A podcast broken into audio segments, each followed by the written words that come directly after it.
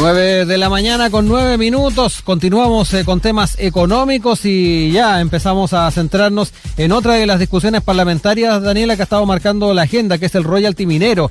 Eh, sin ir más lejos, el día de ayer la Comisión de Hacienda de la Cámara aprobó en particular el proyecto eh, con lo que fue despachado para su revisión en la sala. Exactamente. Y de hecho, eh, vamos a. eh, Una de las modificaciones, perdón, de este proyecto, eh, en este paso legislativo, fue la precisión del destino de estos fondos recaudados por este 3% de compensación a favor del Estado por la explotación de la minería, tanto del cobre como el litio. A ver, el 25% eh, sería destinado al desarrollo de las comunas involucradas, el otro 25% para obras e investigación y el 50% restante irá a los ingresos generales del Estado. Vamos a conversar de este tema y todas las aristas que tiene justamente el royalty minero con Daniel Núñez, diputado del Partido Comunista y presidente de la Comisión de Hacienda de la Cámara Baja. Muy buenos días, diputado. ¿Cómo está? Eh, buenos días, Daniela. Un saludo también a Rodrigo. Buen día. Bueno, diputado, eh, hablemos un poco de cómo se fue dando también el debate el, el día de ayer. Eh, se enfrentó la votación de ayer buscando dejar sin efecto la invariabilidad tributaria. Ah, hablemos de, de esta, esta invariabilidad, de qué se trata y bueno, y finalmente si se logró el cometido que se tenía como, como oposición. Bueno, lo primero es que en Chile tenemos una situación excepcional que beneficia a las grandes empresas que no está en ningún otro sector de la economía.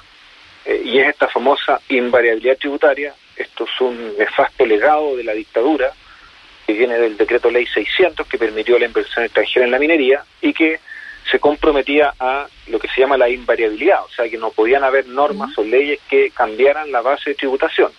Esto es algo absolutamente lesivo para la soberanía nacional y en el caso de las empresas mineras, la mayoría de ellas, algunas antes, pero la mayoría termina la invariabilidad tributaria el 2023. Eso quiere decir en concreto que si nosotros aprobamos el royalty que estamos discutiendo hoy día en la Cámara, se aprueba en el Senado y se promulga durante el año 2021, no se le podría cobrar el royalty a esas empresas mineras ni el próximo año ni el 2023. Recién, el 2024, eh, bueno, y eso es absolutamente absurdo dadas las enormes necesidades sociales que se han generado en el país por la pandemia. Entonces, yo presenté una indicación para que se votara eh, por eh, entender eh, eliminada la invariabilidad tributaria una vez promulgada esta ley del royalty, pero lamentablemente quedé solo en la Comisión de Hacienda, no tuve apoyo de ningún otro diputado ni diputada. En sala, se, en sala se podría eh, re- reponer entonces esa propuesta como lo de usted. Sí, se podría reponer, pero tengo que recolectar 30 firmas y también eh, tres jefes de comité. Esperemos que, que eso esté porque hasta ahora la mayoría tiene mucho temor de Mm. eh, enfrentar a las empresas mineras, sobre todo las empresas transnacionales, porque se señala que ellas nos llevarían a juicios arbitrales, pero que hay un tema que es de Sí. soberanía nacional que está primero y, y en mi juicio además hay precedentes que en contexto de los contratos porque es una situación de excepción que no solo se ve en Chile, Mm. se ve en Sí. todo el mundo, así que esto está pasando. Diputado Núñez, eh, usted ha dicho que mm, una de las primeras razones para este nuevo gravamen es que la efectividad del actual impuesto es mínima si se consideran las cifras netas de recaudación de las mineras. Cuéntenos por qué y también este monto que se habla, creo que de 7 mil millones de dólares que se podría recaudar con el precio que está alcanzando hoy el metal el rojo. Sí, lo primero es que desde el año 2010 que está vigente un impuesto específico a la, a la minería privada del cobre, eh, que es un impuesto que carga las utilidades, pero las empresas mineras tienen tácticas elusivas. Aumentan artificialmente los costos para reportar menos utilidades que las reales, lo que ha recaudado un promedio, si yo saco un promedio por año, obviamente hay años que paga más, años que paga menos, son 300 millones de dólares, que es poco, muy poco para lo que se denomina la renta minera. Lo, lo que hay que entender es que en Chile la minería del cobre es un negocio altamente rentable, es decir, la empresa minera obtiene ganancias normales, similares a otros negocios, y después tiene una ganancia extraordinaria, y que está vinculado obviamente a que el cobre es un recurso no renovable y un recurso escaso en el mundo. Por lo tanto, lo que nosotros queremos es que esa renta minera no se quede en los bolsillos o en la billetera de las grandes empresas transnacionales o la familia Luxi, que son los dueños también de empresas mineras de gran escala en Chile.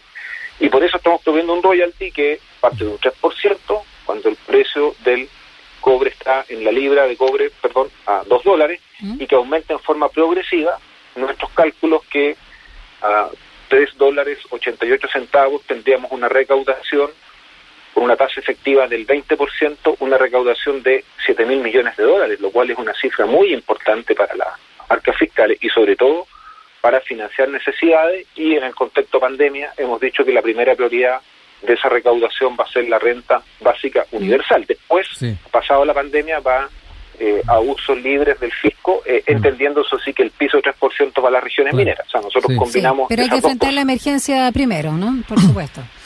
Oiga... Sí, continúe. Sí, no, que, Dele nomás, diputado. Dele nomás. No, bueno, ya si quieren hablo yo. No, no, no. Si yo solo les decía que eso, que el 3% de piso para las regiones mineras y el resto a, a ingresos fiscales.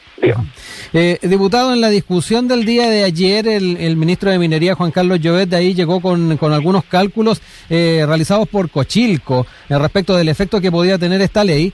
Y ahí detalló que la carga tributaria de una minera extranjera que retira el 100% de los dividendos alcanzaría el 82% de las utilidades antes de impuestos en Chile. Y eh, lo consideró eh, complicado tomando en cuenta lo que pasa en otros lugares del mundo. Eh, Perú sobrepasaría a Perú, que tiene 40%, 40,7%. también Canadá o South Columbia. En Canadá 40,1%, México 42,6%. ¿Cómo ve ese argumento que está entregando el ministro? Mira, yo primero no pude estudiar la tabla porque la conocí ayer. Entonces el ministro nos sorprendió, bueno, es parte del juego de debate también de ideas y está bien, pero esta propuesta nosotros la hicimos con el apoyo de académicos de la Universidad de Chile, académicos de LUSACH, nos apoyó en elaborar la tabla de, cobro royalty Gonzalo Marnet, Gino Sturla, Ramón López, por lo tanto, acá no hicimos una cosa arbitraria en base a un poco la intuición que pueda tener un diputado o una diputada. Se hizo un trabajo técnico con todos los resultados de las empresas y lo que nosotros pretendemos es recaudar la mitad de la renta minera. O sea, la renta minera es la ganancia extraordinaria. Y nosotros no le estamos diciendo a las empresas mineras, mire, usted va a quedar sin ganancia. Le estamos diciendo de la ganancia extraordinaria, la mitad para Chile.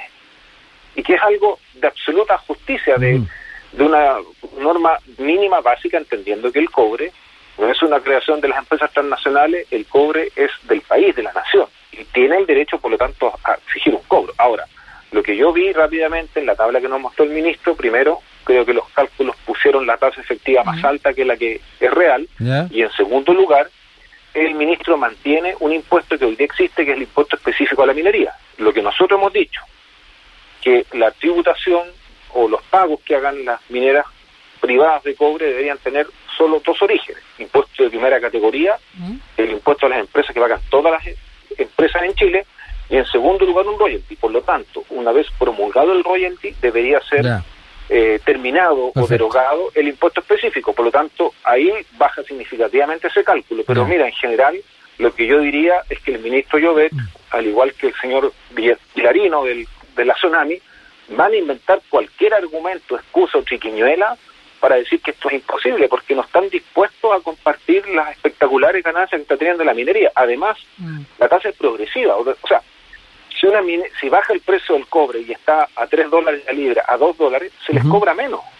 Por lo tanto, nosotros nos, lo que estamos diciendo es que se les cobra más cuando el precio es más alto. Entonces, lo que queremos es que la ganancia extraordinaria quede mejor repartida, pero que no vaya a los bolsillos de solo de estas grandes mineras transnacionales que este caso se están enriqueciendo a costa del país. Diputado Núñez, en línea con lo que acaba de señalar, hay empresas que apuntan a que justamente el costo de producción aumenta año a año y que se legisla pensando en el precio actual, ¿no? Es un poco lo que también señalaba. Y lo dijo eh, Sergio Hernández, eh, director ejecutivo de la Asociación de Proveedores Industriales de la Minería. Eh, ¿No leyó el proyecto o no se está bien informado y están ahí como reaccionando justamente antes de que incluso se legisle, solo ya pensar la idea porque existe este temor? Eh, y, su exposición dejó mucho que desear. Fue un, simplemente una defensa, una defensa, fue algo realmente que a mí me impresionó, fue una defensa de las empresas mineras y de lo mal que les estaba yendo y de las grandes pérdidas que estaban teniendo. O sea, algo imposible de entender. Ahora, yo te quiero decir un dato, eh, Daniela, porque hemos estado revisando y resulta que Cochil cometió un informe del 2020 que está en la prensa, yo se lo voy a mandar después, donde dice el año 2019 los costos de producción de las empresas mineras bajaron. Ah. Es decir, mientras nos dicen que los costos suben, suben, el informe oficial dice bajaron. Y el principal argumento por el cual bajaron es porque el costo de la energía bajó. eso es a partir de la generación de la famosa carretera eléctrica y de iniciativas que se hicieron en el gobierno de la presidenta Bachelet de varias licitaciones. Por lo tanto, es falso que los costos en la minería estén subiendo. Son argumentos para encubrir el que se les quiera cobrar hoy día o hacer valer este royalty. Entonces, acá no hay sustento técnico, acá se inventan argumentos para decirnos que las empresas mineras están funcionando al ras, están casi en quiebra, cuando el costo de producción está en los dos dólares, por supuesto las mineras más complejas y que tienen más dificultades pueden estar en 2.50, hasta les puedo conceder el 3, pero hoy día el cobre está en 4.50, en mi región, en la región de Coquimbo, empresas mineras medianas y pequeñas que estaban paradas porque les salía muy caro producir, se han puesto a funcionar. Entonces, es absurdo que nos digan que las mineras van a quebrar. Si, imagínate, están teniendo un dólar cincuenta extra de ganancia, extra, absolutamente fuera de los costos. Y más encima, todos los analistas internacionales han dicho, y esto no es un concepto que inventé yo, está puesto por los principales bancos de inversión del mundo, dicen el cobre va a ser el petróleo del siglo XXI. ¿Qué quiere decir eso? Que el valor del cobre se va a mantener alto, incluso va a ser más alto que el superciclo del 2011, porque el cobre es clave para la electromovilidad, por los cableados de los motores, es clave para las energías renovables, porque hay que transportar esa electricidad a través de sistemas de cableado de cobre, y por lo tanto el precio va a seguir alto. Ahora, ¿por qué no quieren compartir esa ganancia? Porque en Chile las mineras se acostumbran a la ganancia fácil, a la usura, y eso es lo que no podemos permitir.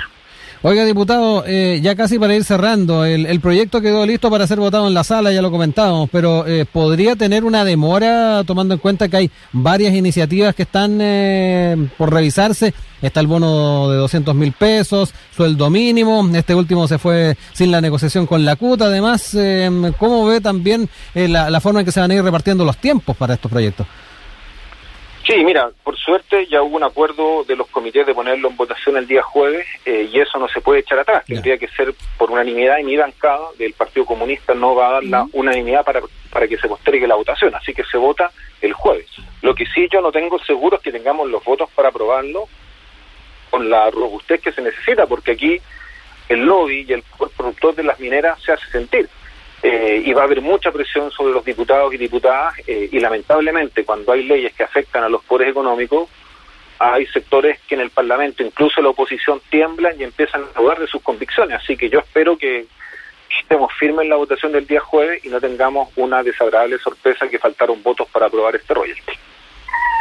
Bueno, queremos agradecer al diputado Daniel Núñez por acompañarnos esta mañana, diputado del Partido Comunista y presidente también de la Comisión de Hacienda de la Cámara Baja para adelantarnos también estos eh, detalles en torno al royalty minero. Vamos a estar muy atentos, eh, diputado, que le vaya muy bien, cuídese. Muchas gracias. Saludos, Daniela y Rodrigo. Chao. Chao, que esté bien, diputado.